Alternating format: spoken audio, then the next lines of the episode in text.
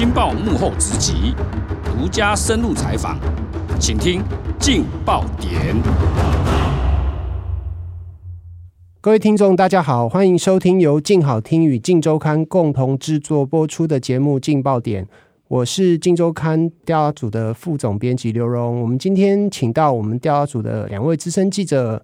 易渊跟盈宇来谈一谈赖清德确定代表民进党参选二零二四的总统大选哦，那他怎么样来破除外交圈对他的疑虑？先请两位记者跟大家打个招呼。各位听众，大家好，我是易渊。大家好，我是盈余。呃，赖清德这个礼拜三哈在提名演说上重申四个坚持的精神。基本上就是在宣示他接下来他要走的这个路线，就是延续小英的路线了哈。赖清德主要的外交政策哈，基本上是希望说呃能够破除外界所谓的依赖论啊。这个依赖论其实在部分的外交人士一直传说有一段时间了，包括对他过去所谓务实的态度工作者的这个标签。事实上，也有一些美方的人士跟过往外交的智库都对他有很多的质疑哈。那他接下来要怎么样来破除外界对他的疑虑呢？我们先请议员来谈一谈。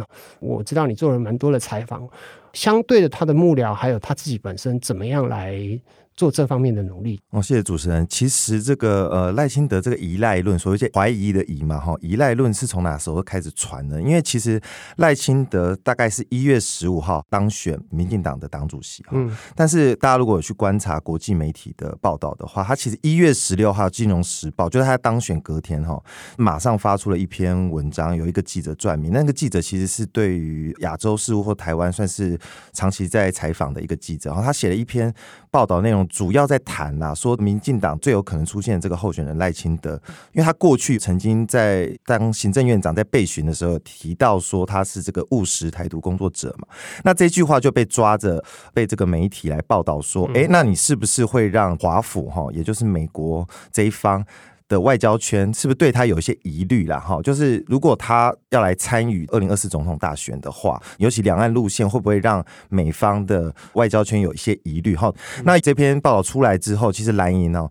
也就是民党对手的这个阵营，拿了这一篇报道，在一些社群开始发酵了，大肆炒作这个所谓的依赖论了。嗯，我们做了采访也发现哈，其实这个所谓的依赖论，在赖清德刚刚当选党主席的初期的时候，哈，其实的确亲近。赖清德的一些人士啊，或一些党政高层在跟我们接触或者跟我们聊天的时候，私下有透露了，就是说外交圈的一些欧美智库啊，或一些外宾来访的时候，因为那时候赖清德刚当选，过去他在外交、国防这一块，或者是国安这一块，其实赖清德没有。那么被欧美的外交圈所认识，嗯、那所以这些外宾来访的时候，哎，他们其实也很开门见山的提出一些尖锐的问题啊。我举例，他主要围绕在三大点，然后第一个，他们就说，哎，二零一九年民进党总统初选的时候，那时候赖清德不是出来跟小英竞争吗？哈，那时候就埋下了一些所谓的因赖心结嘛。哈、嗯，那这个因赖心结，那时候有一些外宾就会来很开门见山问说，这个英赖心结会不会？导致或阻碍这个赖清德未来接棒，然后继续延续小英路线，会不会是一个阻碍？哈、嗯，他们就直接这样问。那第二个质疑啊，或者是说他们的好奇的点，就是说赖清德过去谈过自己是务实的台独工作者，嗯，这个到底会不会影响他未来接棒小英政权后的两岸路线？这第二大点的疑问啦。那第三点就主要是哦，这个是蛮多外宾或者是外交智库啊，常常对民进党人士在针对赖清德问题。提提出的，也就是说，你的人事布局会怎么布？也就是说，你的外交和国安团队长成什么模样？他们很好奇，说你怎样的用人会影响到你的政策嘛？所以他们也有点担心，说，哎，我过去不熟悉你赖清德，那你未来如果要接棒民党政府继续延续执政的话，那你的外交人才会由谁来擘画了？所以他们就围绕着这三点来问一些民党高层。呃，赖清德也有接收到一些国际圈、外交圈的疑问，跟赖清德不错的一些幕僚或者是核心人士有跟我们讲说，他们认为所谓的依赖论。讲的不精准，对。他们说，其实这不是怀疑啦，因为他说所有要更上层楼的大位的这些政治人物啊，他们在跟非自己本国的外交圈人士在互动，都是一个像交朋友的过程一样，慢慢了解。哦，你本来就不认识我，你当然会对我提出一些疑问或好奇嘛。嗯，所以他们说，与其说是怀疑赖，不如说是好奇赖，或是对赖陌生啦。哈，这是亲近赖的人士他们自己对这个依赖论的定调跟解读了。那当然是当赖接受到一些，比如说包括国际媒体都这样报道，或是甚至国内蓝营在炒作这个议题的时候，他很快的在当选后就对内部的团队就定掉了。他主要针对自己的美中台政策有定了三大方向。第一个就是说，我刚刚讲了，他一月十五号当选之后，他后来就职哦，一月十八号宣誓就任民进党主席的时候，他马上就在他自己的讲稿里面讲了四个坚持。他这个四个坚持是什么？就是蔡英文有一次在国庆演说，他自己提出的两岸政策主张嘛。那赖清德在自己当选党主席，马上喊四个坚持，大家就可想而知他的意义是什么？就意思是告诉大家说，小英的两岸政策就是我的两岸政策立场。好，这第一个。那第二个定调呢？外界在质疑说你这个务实台独工作者，其实大家去看他正式被民进党提名为总统参选人的这个演说上，他也有再三强调说，台湾已经是一个主权独立的国家，也没有必要再独立了啦。他这个就是某种程度在回应大家对他说这个务实台独工作者的这个质疑。也就是说，即便我当选总统之后，也没有台独的问题，因为中华民国台湾已经是一个主权独立的国家了哈。那第三点呢，他告诉这些幕僚跟核心团队说，你在跟外交智库互动，或者是跟外宾互动的时候，可以强调一点，说我自己的外交跟国安团队的组成也会沿用小英政府的外交人才专业，有沿用小英人马的意思啦。哈。那这个有哪些人马呢？包括就是我们现在的驻美代表，嗯，小美琴嘛，哈，她跟赖清德的互动跟交情都不错。嗯，然后甚至是呃小英政府这个外交系统，比如说现在外交部长吴钊燮哈，这些都是赖阵营密切保持畅通管道的一些专业人士哈。那当然，他自己的党中央的组成也有一些来自英系的呃系统的，比如说英系立委罗志正嘛，哈，他现在也是党中央政策会的执行长。从这些种种的人事的布局来看，或是我刚刚前面讲到，不管是四个坚持啊，延续小英路线，他都在在的想要对国际强调说，我赖清德当选之后，跟小英的外交国安政策是。无二致的哈，都是一样的。这部分就是呃赖清德在当选，他自己就有警觉到的一件事，而且也马上做快速的回应。那国际买不买单？我觉得后续我们还可以再观察，以及必须要去了解说对手阵营会怎么来对于民进党回应，然后看赖会不会随机来做互动。不过我个人的观察是觉得说，因为。赖清德现在就是小英的副手了哈，对，总统、副总统的主责本来就是外交、国防、国安这一块，所以他们是一体的，不太可能脱离我们上面讲到的这些方向。他就是在外交、国防跟国安的政策上，势必得延续小英路线，以取得美方甚至国际外交圈的信任。议员刚刚提到有一个重点哈，就是他要很明确的告诉美方跟世界，现在的这个体系。跟未来的这个体系基本上是不会有太大的变革，也就是一般民众所期待的维持现状的这个部分哈。再来，我们来提到，就是大家很好奇这个赖清德的副手。之前议员有提过，就是美丽牌这个 引起很大的讨论。所谓的美丽牌，就是一个是驻美代表萧美琴嘛，哈，那另外一个就是亲平台的董事长郑丽君哈。这两个人其实跟赖清德某种程度上都有一些互补。我们先请议员来谈一谈萧美琴的部分，好，因为他现在对赖清德来讲，不只是同派系的好战友。某种程度上，他是我们接轨美方的外交体系一个重要的人士。赖清德的布局怎么看呢？议员，你观察这个副手人选哦，我们可以看一下最近台湾政局哈，因为相较于这个民进党已经定于尊，就赖清德也已经获得党内提名了。其实蓝营的总统人选最近还在讨论了，然后所以。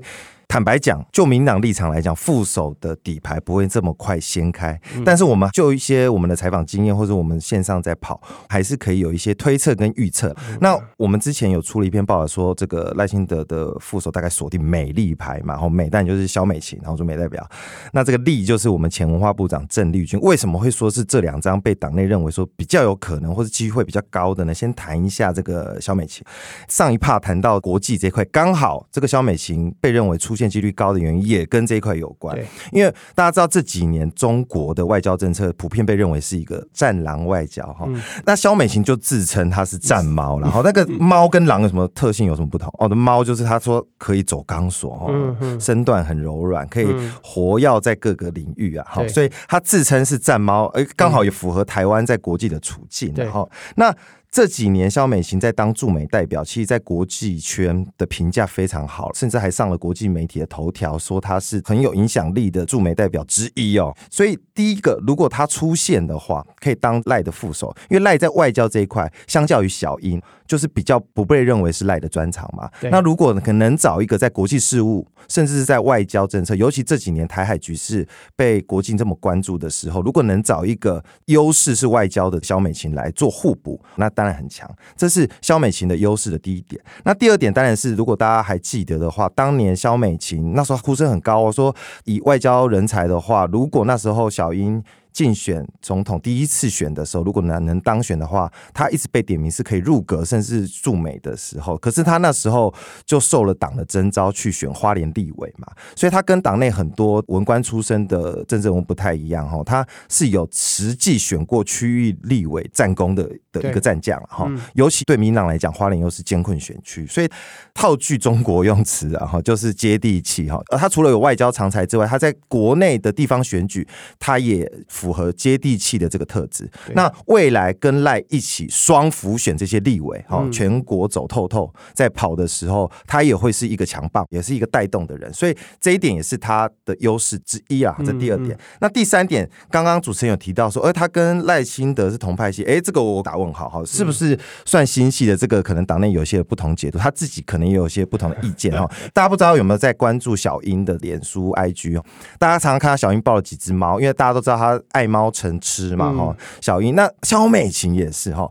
有一只我们说第一动物啦，我们不是常说第一先生、第一夫人吗？嗯、小英的第一动物是什么？它的名字叫蔡想想，是一只猫嘛。这只蔡想怎么来的？是当年肖美琴。看灾的时候捡到了一只流浪猫，然后转送给小英认养的。嗯、哦，所以从这个举动你可以看出，其实小英跟萧美琴是非常好的交情的。嗯、对，甚至很多政坛都说他们是闺蜜啦。好、嗯，所以那为什么要谈到他们是闺蜜？这跟赖清德又有什么关系呢？嗯、因为又要讲到了英赖心结哈，就是有一些英粉可能到现在还对赖清德当年投入初选跟小英竞争还是有些不爽。嗯、那如果跟小英关系这么好的萧美琴能够当赖的副手，说不定有些投不下去的英粉会因为萧美琴而投赖啊，那对赖当然是大加分。所以从这三点来讲的话，为什么萧美琴会被认为是几率比较高的副手人员？当然就是我刚刚分析的这些原因。嗯、那再来讲一下郑丽君啊，郑丽君的角色相较于如果说萧美琴她的优势是对外这个部分哈或国际的部分的话，那郑丽君最广为人知是她当了。将近三年的文化部长，他在当文化部长任内其实没什么恶评，然后都是几乎零负评，然后加上他其实早年当过青辅会主委，当年是。全台湾最年轻的那个首长嘛，所以他对青年圈、文化圈的耕耘也非常深。那加上这几年，其实他跟赖清德的互动也非常好。赖、嗯、清德有许多国政愿景，其实都私下找他讨论的，包括一些重要的政策或是内政的看法，郑丽君有常常私下献策啦。也就是说，如果肖美琴是在国际上加分的，那其实内政部分，其实郑丽君是一个不错的牌，而且又是女性。嗯、那很巧很巧的哈，这个肖美琴跟郑丽君过去。他们同样在立法院担任不分区立委的时候，哎，很多民众常常把他们两个人搞错，就是很多选民就会把名字都叫错，就因为他们两个外形都不错，也很亮眼，那年纪也差不多，所以他们刚好都有这些特质啊。然后，如果从进步议题来看，他们两个当年也都是对同婚议题，也是民进党重要政策，他们也是非常重要的推手之一。所以，刚好这两个被点名很热门的副手人选，都有从外形到经历上的一些。共同的特质，所以我觉得这也是为什么这两个会被绿营圈普遍讨论的原因啊。那究竟最后谁能出现？我觉得那就要看赖清德选择，以及到时候对手有有没有提出不同的副手人选来跟赖清德叫牌。我们后续可以再观察。嗯，